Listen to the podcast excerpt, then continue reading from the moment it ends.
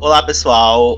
Tudo bem com vocês? Eu sou o Fernando Sanches, eu sou curador do Releitura Submersa, o clube do livro em parceria com o arroba Releitura IG, que é a minha amiga Rafaela.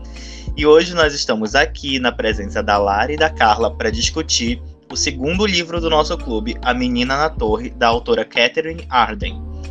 E aí, pessoal, tudo bem com vocês? Tudo bem sim, Fernando. Oi, gente, aqui é a Rafaela falando Gente, que, que felicidade estar aqui conversando com vocês. Finalmente a gente vai discutir o segundo livro dessa trilogia maravilhosa. Se você que está escutando a gente aqui nas plataformas de streaming é, não leu ainda, a gente fez uma resenha e discussão do primeiro livro, O, o Urso e o Roxinol, que é o, o, primeiro livro dessa trilogia maravilhosa que a Catherine Arden trouxe pra gente, publicado aqui no Brasil pela, pela Rocco, pela editora Rocco num selo. num selo adjacente. Você lembra o selo que eles publicaram aqui no Brasil, Rafa? Eu não sei se foi o Fábrica 231, eu acho que é isso. Isso, do... Fábrica 351, alguma coisa assim. É, eles trouxeram por um selo, um selo de fantasia que eles usam. Fábrica 231, Fernando. Isso, Lara, a Fábrica 231, que é o selo de fantasia da Roku. Eu não entendo muito bem sobre os selos, né? Sempre tem um livro saindo, quando nós vamos ver, é da mesma editora inclusive.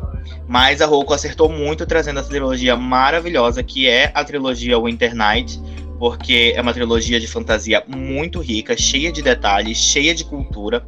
A autora também é uma autora muito competente, ela consegue trazer toda a atmosfera do da Rússia medieval, da Rússia, dos primórdios da Rússia, com elementos de fantasia e com personagens muito fortes, como nós já discutimos lá no primeiro, na primeira discussão do primeiro livro.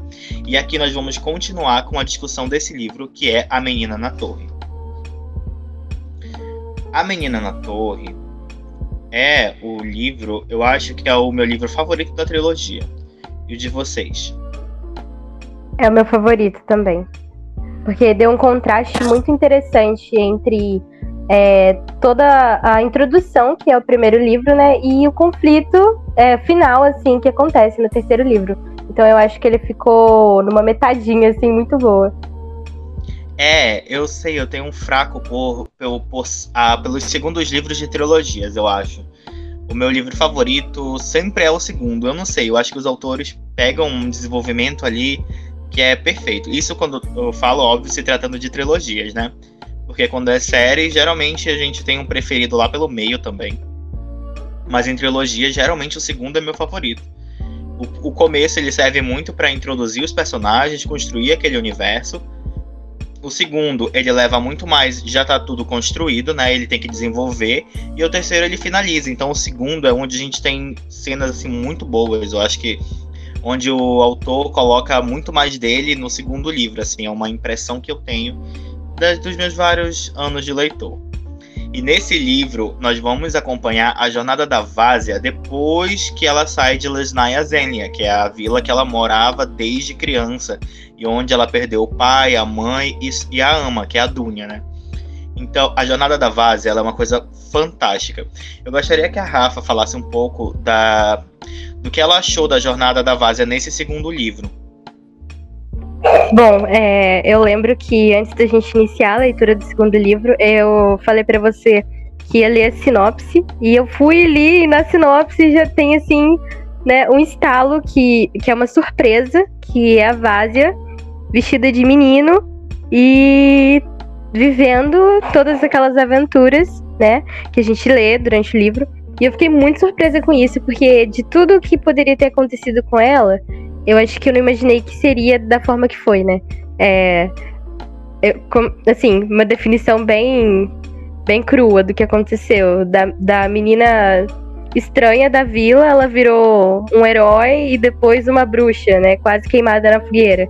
Então, acho muito interessante a forma como as coisas aconteceram, a forma como ela cresceu e também endureceu, né, nesse segundo livro. Eu acho que é o livro onde ela mais apanha, assim, da vida e da, a, a decepção do Sasha com ela. Eu acho que é uma coisa, assim, que dói muito, machuca muito. Eu acho que quando eu li foi uma coisa que me cortou no meio, assim, que ela esperava que ele fosse o mesmo, né? Mas ele também tinha mudado. Assim como a Olga e todos olhavam para ela não mais como uma menininha, né?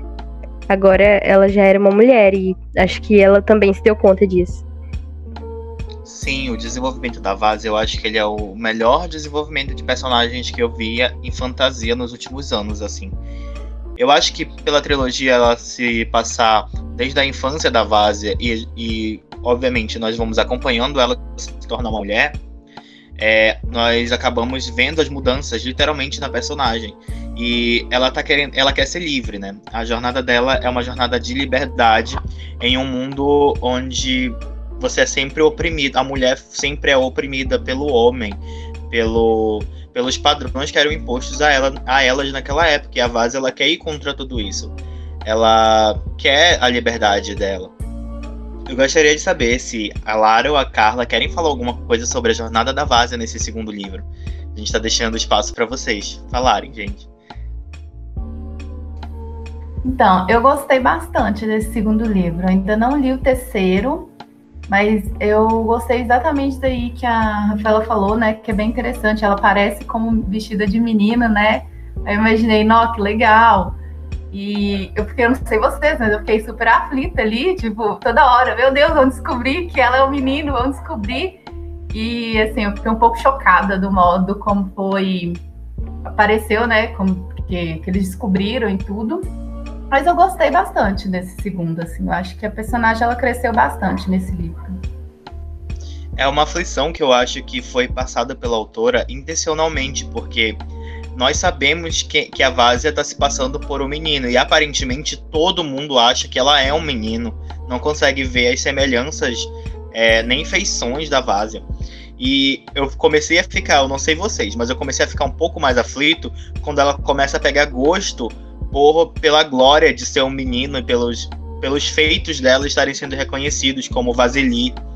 E, gente, é uma aflição que a gente sente o tempo todo da Valia ser descoberta, dela ser arrastada pelas ruas de Moscou, dela ser queimada, é, de acontecer toda uma, revol uma revolta justamente pela Valia estar se fingindo de menino. E os irmãos dela, como a, a Rafa falou, é, ela esperava um acolhimento e de primeira eles meio que são duros demais com ela. É meio complicado. É, Lara, você tem alguma coisa para falar sobre a jornada da Vásia, do segundo livro? Então, não falo muito bem como vocês, mas o segundo livro foi meu preferido da trilogia.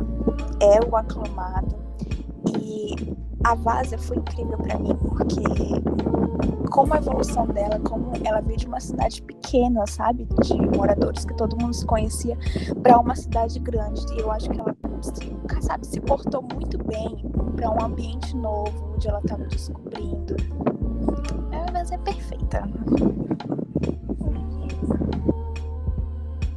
A gente escutou o teu ventilador agora, Lara. Desculpa, Mas é isso. Mas é isso. É, a gente vê justamente essa aflição, justamente essa jornada dela. É uma das melhores jornadas de personagens, eu acho, de livro de fantasia, de personagem feminina, né? Digo assim. E acho que algo que me incomoda, sempre me incomoda um pouco, é como a Vásia é, é colocada como uma menina feia, como uma menina. É, como uma menina. In, como que se fala? Eu quero falar. Diminu, eles diminuem a Vásia, literalmente, eles diminuem ela o tempo todo. Mas quando ela tá de garoto, os feitos dela, que são tão é, julgados pela sociedade como garota, eles são glorificados. E é, eu acho que a, em busca da liberdade dela, ela começou a se perder um pouco ali. A gente vê isso e é proposital da autora fazer com que isso aconteça. É literalmente uma das melhores jornadas de personagem.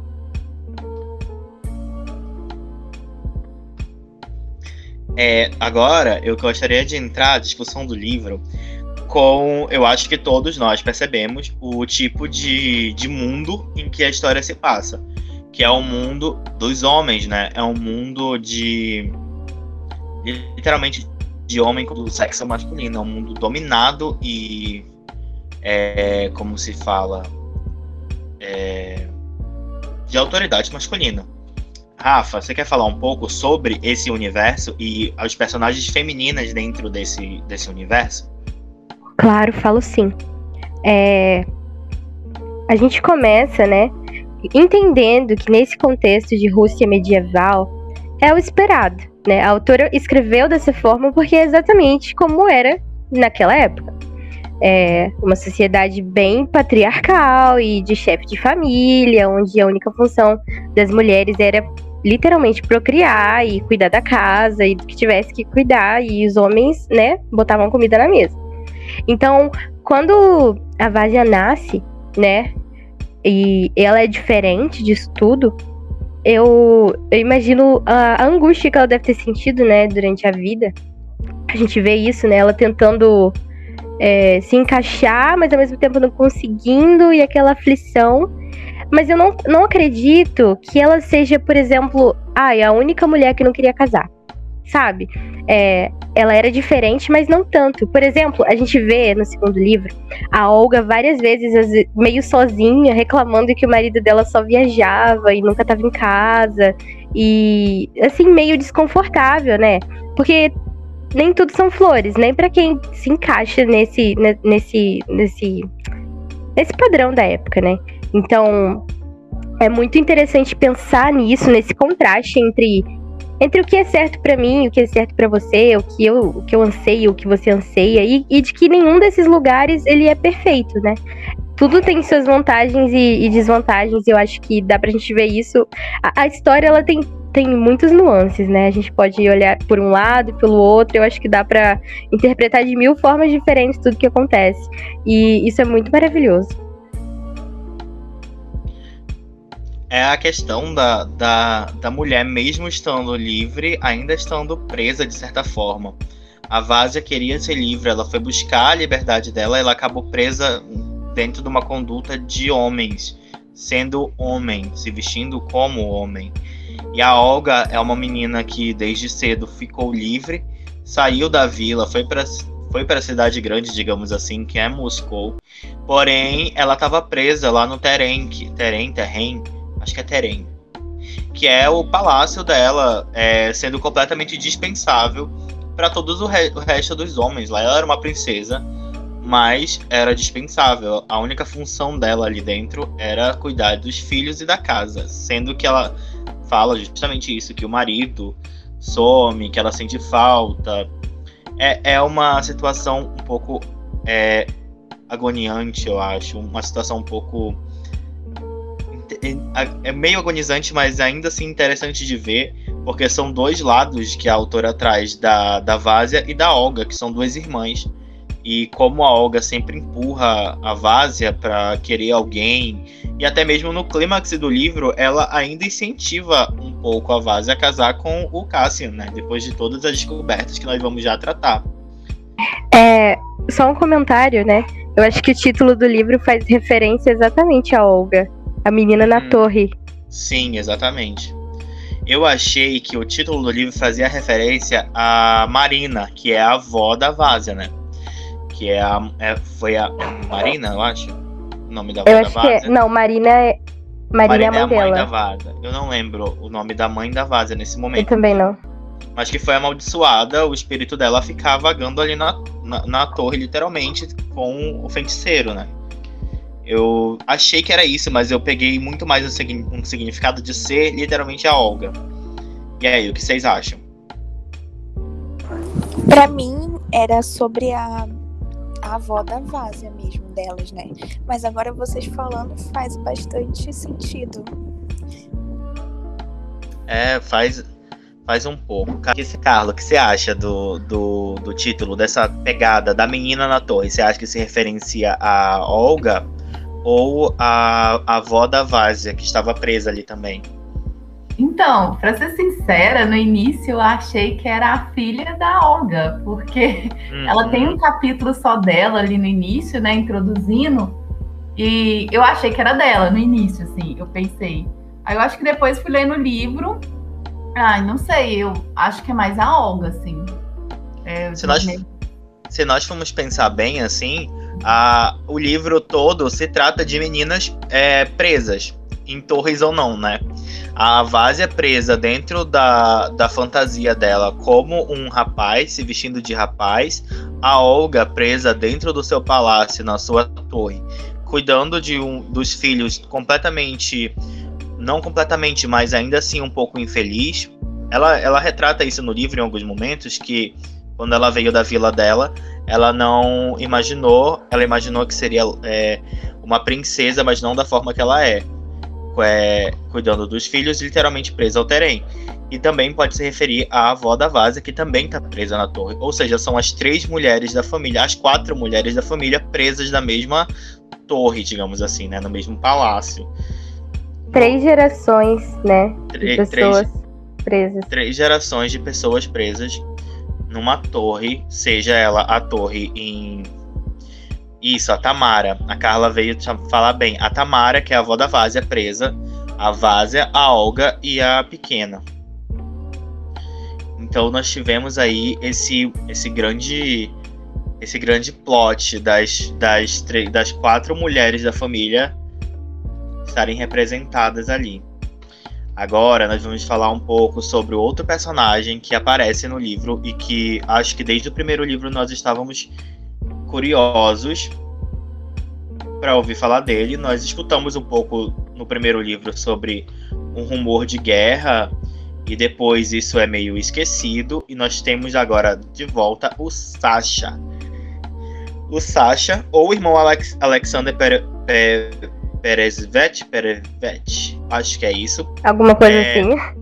É, alguma coisa assim. Ele some no primeiro livro para servir sendo um monge, servir sendo, é, dedicar sua vida ao monastério. E nós não temos notícias deles até determinado momento em Urso e Rochinol, quando um, o irmão Rondion aparece na vila para dar as notícias ao pai dele. De um rumor de guerra, pedindo ajuda e etc. E é o único momento que nós temos o Sasha novamente no primeiro livro. No segundo livro, o Sasha está muito presente. Ele está presente como literalmente fazendo o papel de irmão mais velho. De figura, de uma figura mais, é, digamos assim, não quero dizer paterna, mas uma figura mais masculina mais forte na pra Vásia. É, ele, ela, ele, eles se encontram pela primeira vez. A Vásia está resgatando crianças do daqueles, daqueles homens, dos tártaros, né? E ele fica bem chocado em descobrir que é a irmã dele ali. O que vocês acham da conduta do Sasha depois disso? Porque de, determinados momentos depois, de, em determinados momentos no livro, ele consegue ser um pouco incisivo com a Vásia, né? E às vezes acho até um pouco abusivo nas suas colocações, mas, né? E aí, o que vocês acham do Sasha, o personagem? Eu vou falar então. É, para mim, o Sasha, em algum lugar da minha memória, depois de ler o primeiro livro, livro ele ficou num lugar de. Ai, se alguma coisa de ruim acontecer, ela vai correr para ele, ele vai abraçar ela e vai salvar ela, e é isso, sabe? Aquele, aquela coisa de melhor amigo, irmão, alguém com quem ela sempre ia poder contar. E depois de ler o segundo livro, eu já fiquei meio assim, sabe? Tipo, não, ele é só um cara normal, sabe? Sim. Porque ele teve muitas oportunidades de não ser uh, totalmente preconceituoso com ela e ainda assim ele foi. E eu entendo que é da época, mas ainda assim me deu um pouco de ranço. Sim. É, a gente entende o contexto, mas também esperava um pouco do personagem, né? Mas eu acho que ele entrega, principalmente na sequência, ele entrega um bom desenvolvimento. Acho, acho também que foi intencional da autora trazer essa visão do personagem. Nós não tínhamos contato com ele desde o primeiro livro, e no segundo livro nós temos uma visão que é um pouco, talvez ele salve a Várzea, talvez ele entregue a Várzea, talvez ele abrace ela, ou talvez ele dê um cascudo na cabeça dela, entendeu? Sim. É uma, uma visão meio dúbia do homem, porque, como eu, a gente está falando, a Várzea era um, era um espírito livre, ela queria estar livre, mas não estava, não conseguia. A Olga era livre, mas ainda assim era presa solteirei. O Sasha, por exemplo, ele é um homem preso dentro da conduta da igreja, mas ele era livre. O Sasha é um homem livre dentro da sociedade. Ele era adorado como braço direito do Dimitri, o rei Dimitri. Ele era adorado entre as pessoas é, de Moscou, ou seja, a gente vê uma discrepância entre os personagens femininos e masculinos dentro da sociedade. E isso nós podemos relacionar justamente quando a Vasia se veste de homem. E o Vasily, que é como ele chama a Vasia vestida, é, é um homem livre, Porém, ainda livre, ele é preso ao medo que ele tem de ser descoberto em determinado momento. Talvez não a Várzea, mas o, o, o leitor fica é, com medo por ela.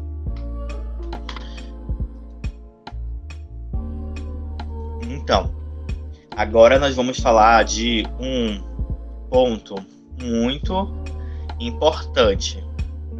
Eu acho que nós não citamos o nome deste homem, deste ser, desde o começo da nossa discussão. Nós não citamos esse personagem desde o começo da nossa discussão, que é Morosco. Morosco, o rei do inverno, ou o demônio do gelo, como ele é tratado de diversas formas dentro do livro. Bom, esse livro entregou romance pra gente, coisa que no primeiro livro ele ficou devendo um pouco, mas tudo bem, nós não ligamos, a Vaz era uma criança, e nesse livro nós vemos a Vaz muito mais madura, e a autora se aproveita disso para desenvolver um romance, né? Vocês acham desse casal, Moroso e Vazia? Que... Eu eu fiquei muito ansiosa, eu queria que isso se desenvolvesse logo, vai beijar ela, agarrar ela. Eu Sim. queria logo isso, porque eu gostei demais dele, da frieza dele, da forma uhum. como ele não queria se entregar, afinal ele tem o quê? Milhares de anos e ele não queria, porque sentimentos eles são muito humanos, né? E para ele aquilo era, nossa, completamente antinatural e ele não queria, e ainda assim ela. ela eu, eu acho lindo isso, tipo, ela não insistiu, ela não ficou, ai, me ama, por favor, me ama. Ai, eu sou a protagonista, você tem que me amar, por favor, Sim. né? Não, não teve nada disso. Foi uma coisa tão natural, quase, quase que simbiótica, assim. Eles, eles tinham que ficar juntos e era isso, sabe? Sim eu, eu adoro o desenvolvimento do, dos dois. E principalmente do Morosco. Ele é muito mais desenvolvido nesse segundo livro do que ele é no primeiro. Você, Carla e, e Lara, o que vocês acham desse casal, desses personagens? Eu amo. Eu amo ele. é, como a Rafa falou, eu acho que não foi uma coisa assim, sabe, de um um dia para outro. Teve muito desenvolvimento e todas as interações dele, gost... deles dois eu gostei bastante. A Vaza não foi aquela de. Ela ficou assim encantada, mas ela não ficou deslumbrada por ele. Ela preferiu muito mais a liberdade dela do que ele. Eu acho que isso foi encantando ele também. Mas aí no final, só no terceiro livro, né? Eita! Eita, eita, eita. Tem spoiler da discussão do terceiro livro. Eu acho bonito, como você falou, a forma que ele se encantou por ela. Eu acho que acho que todos nós aqui podemos concordar que a partir do momento que ele percebe que ela não é só uma donzela, como as diversas que ele, que ele, que ele já conheceu durante sua imortalidade, né? Ela era diferente, ela não queria adorar o, o Rei do Gelo, ela queria a vida dela, ela queria ser ela, ela queria liberdade, ela queria. Sim, isso me lembra. Queria... Hum. Isso me lembra quando ela foi na casa dele pedir o dote para viajar, né? Eu acho que isso foi no final do hum, primeiro livro. Foi. Isso e... acontece no começo do, prime... do segundo livro. Viu? Ai, que bom, acertei o livro então. e aí ele fala, ah, pode pegar isso, as coisas. E eu imagino, né, que teria, sei lá, talvez roupa de cama, essas coisas pra mulher casada, né? E aí ela falou: Não, não, eu tô querendo só o dinheiro porque eu vou viajar por aí, eu tô precisando. E tipo assim, ele: Ah, sim, ok, então. Dinheiro, uma comidinha, um hidromelzinho aqui pra me esquentar é, durante você, a noite. Não, se você puder me dar uma roupa de homem, assim, eu agradeço, tá bom? Sim. Mas caso não, eu sigo. Mas ele busca muito cuidar dela em determinados momentos. Eu acho que ele começa a perceber que ela não é só uma donzela normal. E isso envolve literalmente uma das coisas que eu coloquei aqui, que são os segredos. O Morosco ele guarda muitos segredos da Vásia. E um dos segredos é que ele precisa dela para não ser esquecido, ele precisa dela para existir naquele mundo de certa forma. É, que eu acho que é uma coisa meio boba, ele poderia simplesmente contado a ela. Eu acho que, como ela falou, ela não se importaria, ela gostava dele, né? Ela não esqueceria dele. Ela não queria casar, ela não queria ficar presa a um homem lembrando do Moroso, que ela queria estar livre e lembrar dele. Então eu acho que os segredos que ele guarda dela, e é uma coisa que me incomoda, não sei a vocês, mas me incomoda muito que a Vásia desde o primeiro livro, ela é um peão num tabuleiro de, de homens, de homens de seres, principalmente, do urso, que é o Medved, e do Morosco. Ela sempre está sendo movida de um lado para o outro sem saber de verdade para onde ela está indo e por que ela está indo. É, ele, por exemplo, esse segredo que ele guarda dela, da joia que ela tem, que ela guarda, é muito, é muito algo que ele poderia ter contado a ela. Né? E ele tem um problema, ele tem medo de, de virar mortal, ele tem medo do que está acontecendo com ele, dos sentimentos que ele tem. E a gente vê isso, inclusive, quando o bebê da Olga morre, né, no final do livro, que, a, que ele sente a dor da Olga e ele vai agora, a partir dali, toda vez que ele for levar alguém, ele vai se, sentir alguma coisa. E isso fica bem explícito, porque antes ele era indiferente. Então, é, a Várzea literalmente mudou o Morosco. Ele viu que ela não era só uma donzela. É, eu acho fascinante esse, esse, esse, esse casal. Casal que a gente tem um casal mesmo só no, no terceiro livro. No segundo livro é, é, um conflito de interesses mesmo e ali um desenvolvimento de personagem, né? Mas eu amo demais, eu acho muito bem desenvolvidos. Principalmente ele. Sim, com certeza. Eu acho que ela não errou em nada com eles. Foi, foi bem, bem construído mesmo mesmo que nós tenhamos é, personagens que voltam nesse livro, inclusive, que é o padre Konstantin Konovich, né? Nós não falamos do padre ainda, nós temos que falar agora. Pera, pera, pera, cinco minutos de, de muito xingamento, assim, de graça. padre Konstantin Konovich volta nesse livro e incita, inclusive, é, a mentira para Olga, né? Ele, ele, ele é meio menos presente nesse livro do que ele é no terceiro e no primeiro, mas nesse livro ainda assim ele espalha algumas mentiras do que aconteceu em Lesnaya Zenia, que é a vila da Várzea, e isso causa um certo problema para ela, porque é, se não fosse por isso, talvez ela não tivesse sido descoberta pelo Cassian. O Cassian desconfiava, mas ele não tinha certeza. Ele foi ter certeza depois dos boatos do padre. O Cassian, é, aproveitando o gancho aqui, para mim ele foi uma decepção, porque quando no início do livro, gente, não sei vocês, mas eu tava pensando, nossa, esse cara é diferente, talvez com ele ela casaria, até porque ela começa a ficar ruborizada perto dele, mesmo vestida de homem, eu ficava assim, ai, ai, ai, isso vai dar caldo ainda. Mas até que não.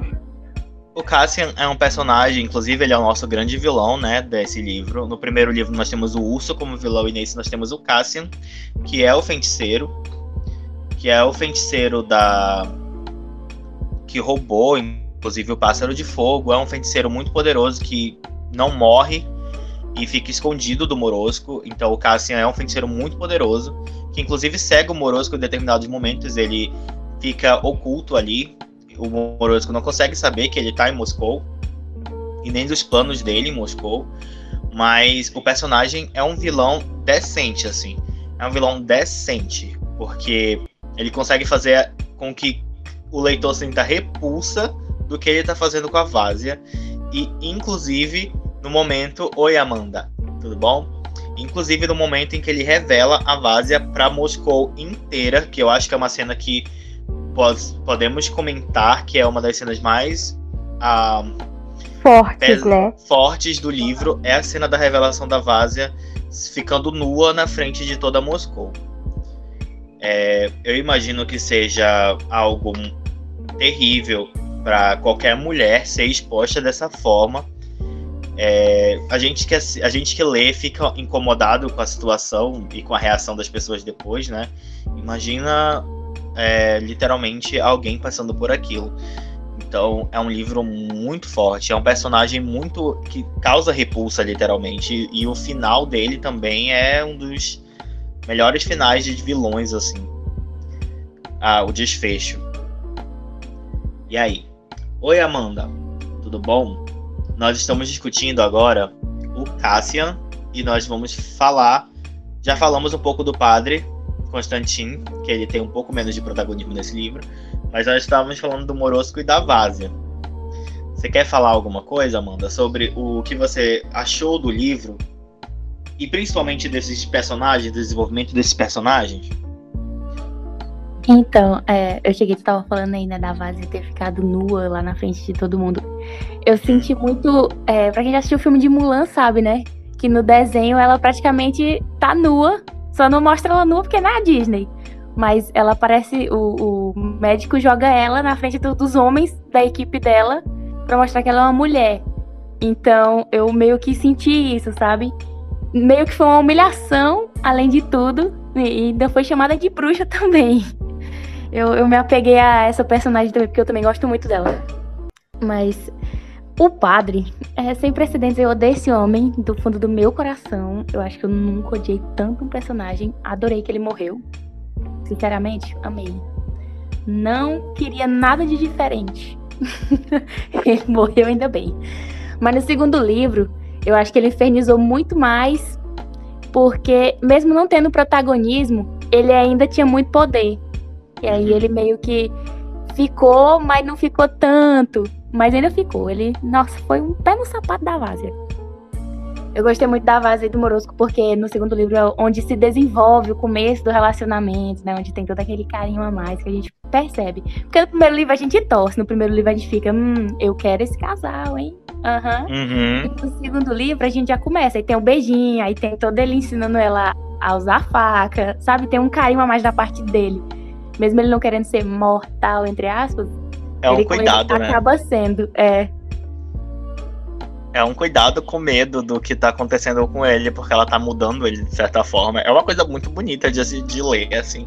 E eu acho que, é, não sei você, Amanda, e vocês, pessoal, mas o livro, ele é muito descritivo. Você consegue literalmente é, conseguir se imaginar dentro da cena pela forma que a autora é, escreve as, as, os diálogos, as situações. É muito, muito, muito legal.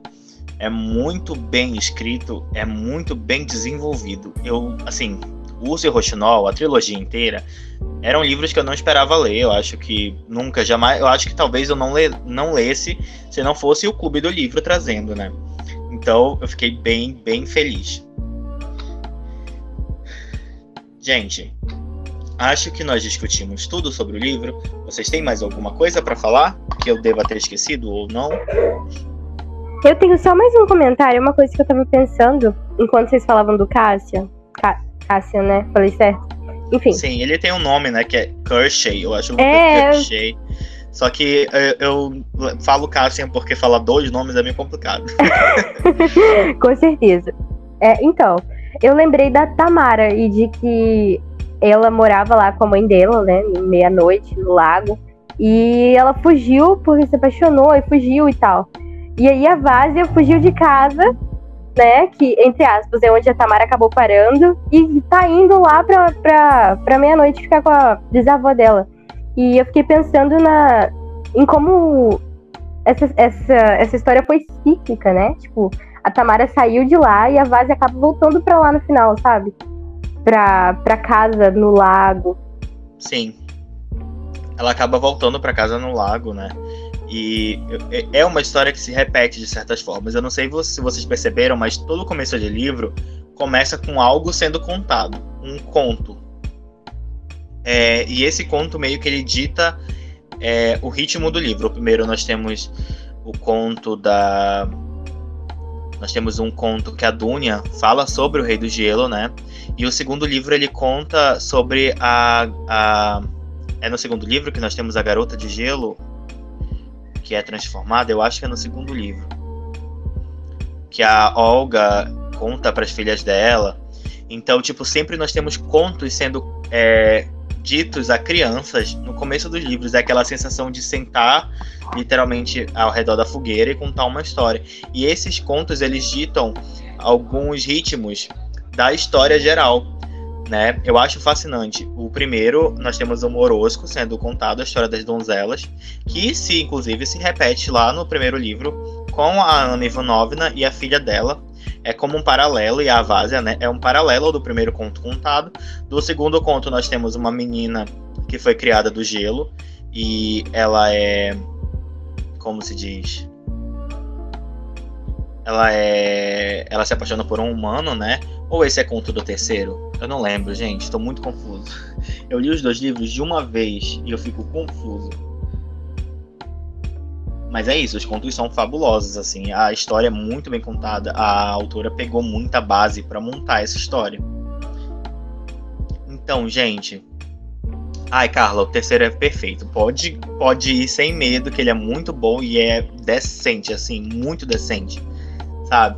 Tenho certeza que você vai amar o terceiro livro, porque é a finalização de uma saga perfeita. O cachorro. Sim, eu tô doida pra ler. Eu devo terminar de ler agora, mas eu já gostei muito do primeiro e do segundo. Lê sim, Carla, e se der, vem participar do encontro com a gente na próxima sexta. Aliás, gente, próximo encontro vai ser perto do meu aniversário, então venham mesmo para me parabenizar.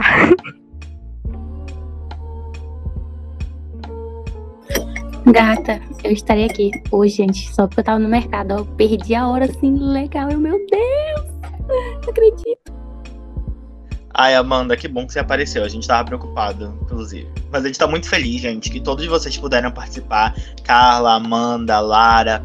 Nós estamos felizes que o clube ele, ele gera discussões sobre o livro. Livros que eu, nós ficamos felizes também de saber que vocês gostam.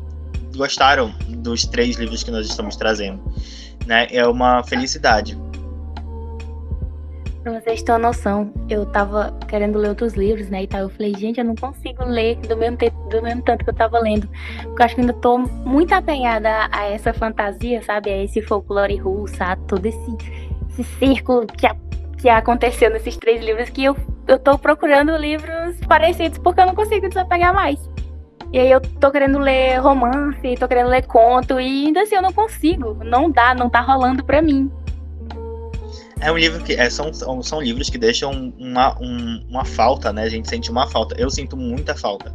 Eu comecei a ler o livro A Vida Invisível de Ed LaRue, que saiu agora pela galera, da Via Schwab, mas eu fico o tempo todo pensando, hum, queria que fosse mais igual Lúcio Rochinol isso aqui. Já que é assim, deixa eu problematizar isso aí. Vou acrescentar mais algo à polêmica. Comecei a ler Sombriossos e eu tô achando tão pobre perto de Urso e Rochinol, gente. É... Pelo amor de Deus. E Velho, eu não, eu não fiquei assim nem com a Cotar, e eu li a Cotar muito primeiro. E a, a Rafa falou: Não, Amanda, na minha não pegava de Acotar e tal. Só que a Cotar não fiquei desse jeito, eu li rápido é outra coisa. Mas agora eu não consigo. Você leu a trilogia de Sombriossos, é, Carla? Foi, eu li ela acho que mês passado. É, pra, ler, pra assistir a série. Aí eu comecei a ler essa agora, né? O Seu Chinol, e eu tipo, falei que legal, né? Vamos, vou ler tanto de livros se passando ali na Rússia. E eu Sim. acho que eu não me lembro de ter lido nenhum livro. Acho que só um livro que eu li uma vez, que se passa um pouco na Rússia, também era uma trilogia. Mas era um dos. Acho só o segundo livro dessa trilogia que se passa um pouco.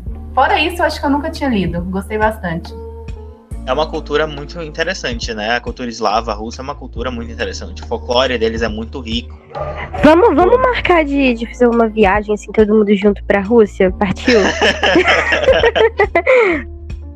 se alguém falar russo, viu? A, a, gente se encontra aqui pelo Google Meet. Ai, gente, meu cachorro. então, gente, é, a gente também vai ter um, um último livro, né? Nesse mês ainda, que também traz isso do, do folclore russo e eslavo. É um livro que foi premiado diversas vezes e foi muito polêmico lá na Rússia. É... Eu esqueci o nome porque o nome é enorme. Fernando. Era uma vez uma mulher que tentou matar o bebê da vizinha. É isso aí, é isso mesmo. Esse é o nome, é da Lyudmila Petrovich alguma coisa. Alguma é, coisa o nome assim. dela é bem complicado. E parece que é babado, gente. Então, assim, venham ler com a gente. Se você tá ouvindo isso pelo Spotify ou por algum outro lugar, procure a gente no Instagram, manda DM, manda mensagem na DM e a gente com certeza a gente coloca para você ler com a gente. E esse livro vai ser incrível. Você que está escutando a gente pela sua plataforma de streaming favorita, muito obrigado pela sua audiência, muito, muito obrigado mesmo. Nós estamos muito gratos pelo seu espaço, pelo seu tempo. É, não esquece de seguir a gente no Instagram. Eu sou o Diário Submerso, a Rafa é o arroba releitura. Você pode encontrar os nossos conteúdos aqui na descrição do episódio. Você vai encontrar o arroba de cada uma dessas pessoas maravilhosas que participou da discussão, o arroba da Amanda, da Carla e da Lara. Você pode seguir essas pessoas maravilhosas que participaram dessa discussão com a gente, tá bom? É, é isso, pessoal. A gente espera que vocês participem da próxima discussão, se você é do clube e está escutando esse episódio. E se você é um ouvinte que caiu aqui de paraquedas, vem conhecer o Clube do Livro com a gente, o Releitura Submersa. Você pode encontrar os links, né, os links do clube no meu Instagram ou no Instagram da Rafa, tá bom? A gente vai deixar tudo aqui na descrição para vocês, tá bom? Vocês Isso querem mesmo, se gente. despedir, pessoal? Vocês podem falar o arroba de vocês, falar com os ouvintes nesse momento. A gente queria fazer uma pergunta. Vocês já deram a nota pro livro? Não, Não, esquecemos de dar nota pro livro. vamos dar a nota pro livro. Vamos dar nota pro livro. O veredito, o veredito do livro. Eu dou 4,5 para esse livro, assim, sem pensar duas vezes. Eu não dou 5 porque tem um- algumas coisinhas, mas 4,5. Eu dou cinco, com certeza cinco.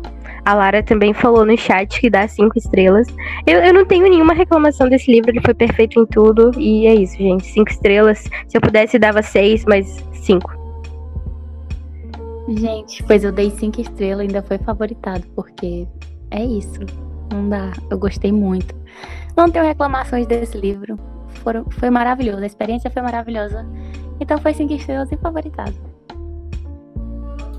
Ah, eu dei 4,5. Tô com o Fernando nessa. Com algumas coisinhas ou outra hum, me irritaram um pouquinho, muito mínimo, mas eu gostei muito do livro. Sim, ai, graças a Deus eu tô uma dupla que deu 4,5 comigo, porque eu fiquei despreocupado. Lara, você deu, você deixou essa mensagem aqui, né, Lara? Deixa eu ver. A Lara deu cinco estrelas pro livro. Ela desligou o microfone, mas a Lara deu cinco estrelas pro livro. Ela mandou uma mensagem aqui pra gente. Eu e a Carla demos 4,5. Mas o livro é um dos meus favoritos do ano. Gente, eu sou muito chato pra dar cinco estrelas pra livros, juro pra vocês. Mas é 4,5 com certeza. E 4,5 é uma nota perfeita pra esse livro, assim, sem problema algum. Eu amei. Ai, eu não sou chata, não. Sou nada exigente. Se, se eu gostei assim, se mexeu comigo, é cinco estrelas e ninguém. Quero ninguém me julgando. Você não me julgue, ok? Cinco estrelas até em, sei lá, livro de criança. Eu É isso. não Eu sinto que eu não tenho muito critério de avaliação, né? Eu também não tenho. Eu saio distribuindo cinco estrelas. Se eu chorei. Eu já- mesma. Gente, Favorita. chorei, me destruiu, tô dando cinco estrelas. É sobre isso, gente. É. Eu não, eu não sei. Eu, não- eu acho que eu dei cinco estrelas pra um livro só esse ano, que foi The Sky Blues, que eu li mês passado, mas só. O resto fica sempre 4,5. Ai. É isso. Misericórdia. Ele é Já exigente, ele. Cinco livros esse ano já. É. Eu Já sou um pouco favoritei cinco exigente. livros cinco estrelas ainda. Nossa senhora. Mas eu amo, isso não significa que eu amei. É, ele é um meu segundo livro favorito do ano, é o, o A Menina na Torre. Assim, certeza absoluta disso.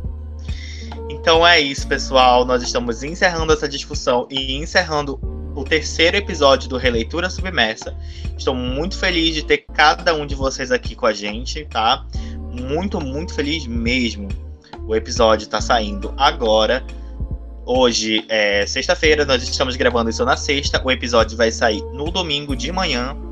Então, final, feliz final de semana para vocês. Bom começo de semana, você que está escutando a gente no domingo ou na segunda-feira. Nós estamos te mandando esse beijo e esse abraço para você começar sua semana super bem, lendo e escutando a nossa discussão, tá bom? Qualquer coisa você pode mandar uma DM para mim, para Rafa, e nós vamos com prazer te responder e se você quiser fechar alguma parceria com o clube, nós também estamos disponíveis, tá bom? Beijo, pessoal. Um abraço, gente. Um abraço, gente. Beijo.